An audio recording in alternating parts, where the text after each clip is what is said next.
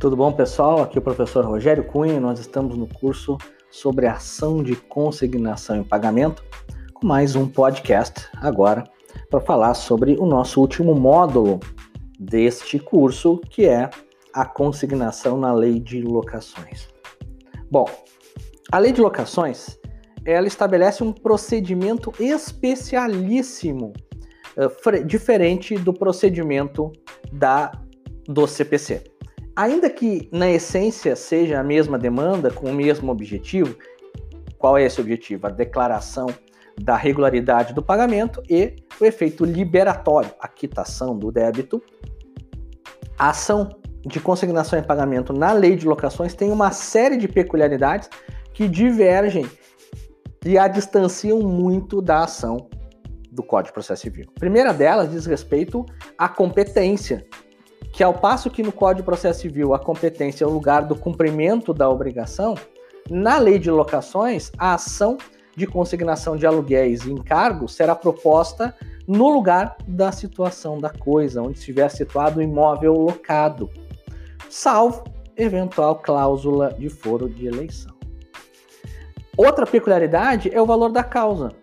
Na ação de consignação em pagamento comum, vamos dizer assim, do Código de Processo Civil, o valor da causa será ou o valor depositado, ou em se tratando de prestações sucessivas, uma anuidade.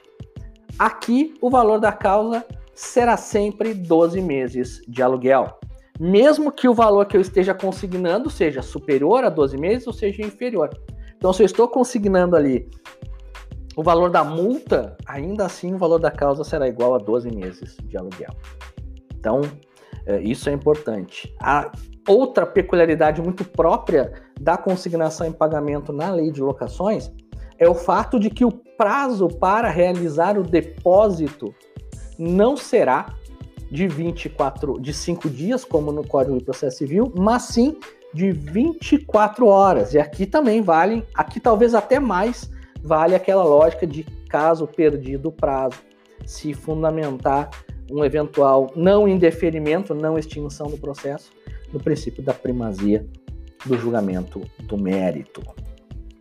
Também diferente do Código de Processo Civil, a Lei 8.245, no artigo 67, inciso 5, ela limita a matéria de fato que pode ser arguída pelo credor, pelo locador.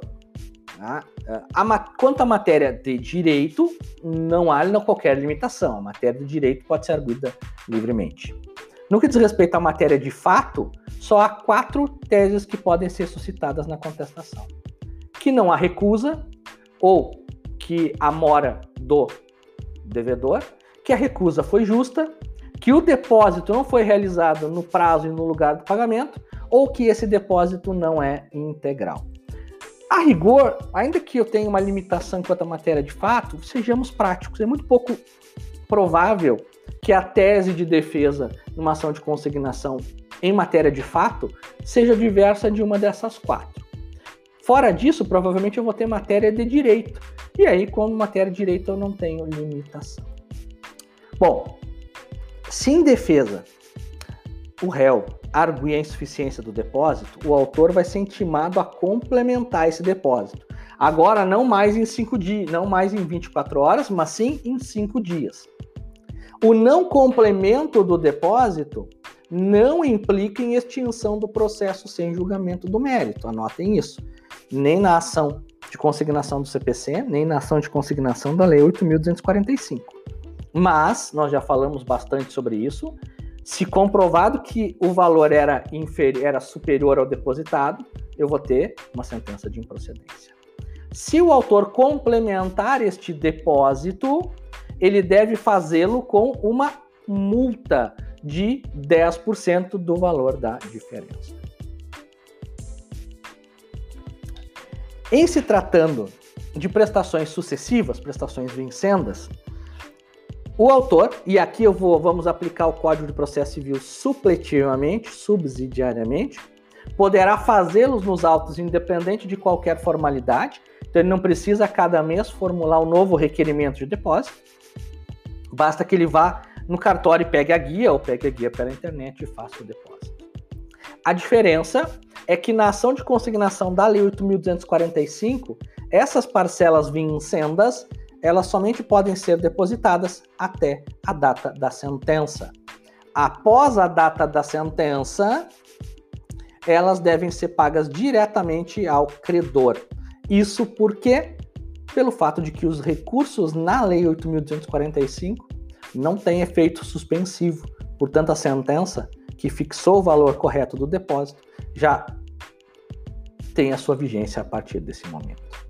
E por fim, a dica que eu dou final para vocês, mais talvez uma das mais importantes de todas para quem vai advogar, a Lei 8.245 ela estabelece que o juiz fixará honorários, no caso de procedência ou de improcedência, em 20% sobre o valor dos depósitos. Aqui eu tenho uma clara exceção à regra do Código de Processo Civil, que determina que os honorários sejam fixados pelo valor da causa, pelo conteúdo econômico ou pelo valor da condenação, e entre 10% e 20%. Aqui, a Lei 8.245 já estabelece o percentual no topo, no topo 20%.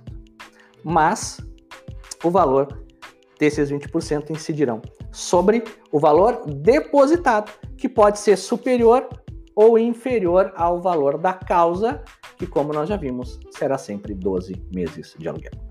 Pessoal, espero que tenham gostado do nosso curso. Espero que tenham gostado das nossas aulas. Se gostaram, interajam nas nossas redes sociais, no meu Instagram, arroba prof. Rogério Cunha, tudo junto. Ou se inscrevam no meu canal no Telegram, t.me barra prof. Rogério Cunha. E não esqueçam, quem fez esse curso tem um cupom de 20% para os demais cursos do nosso portal. É só na hora de pagar incluir ali o cupom CUNHA20. Grande abraço, pessoal, e espero vê-los de novo nos próximos cursos.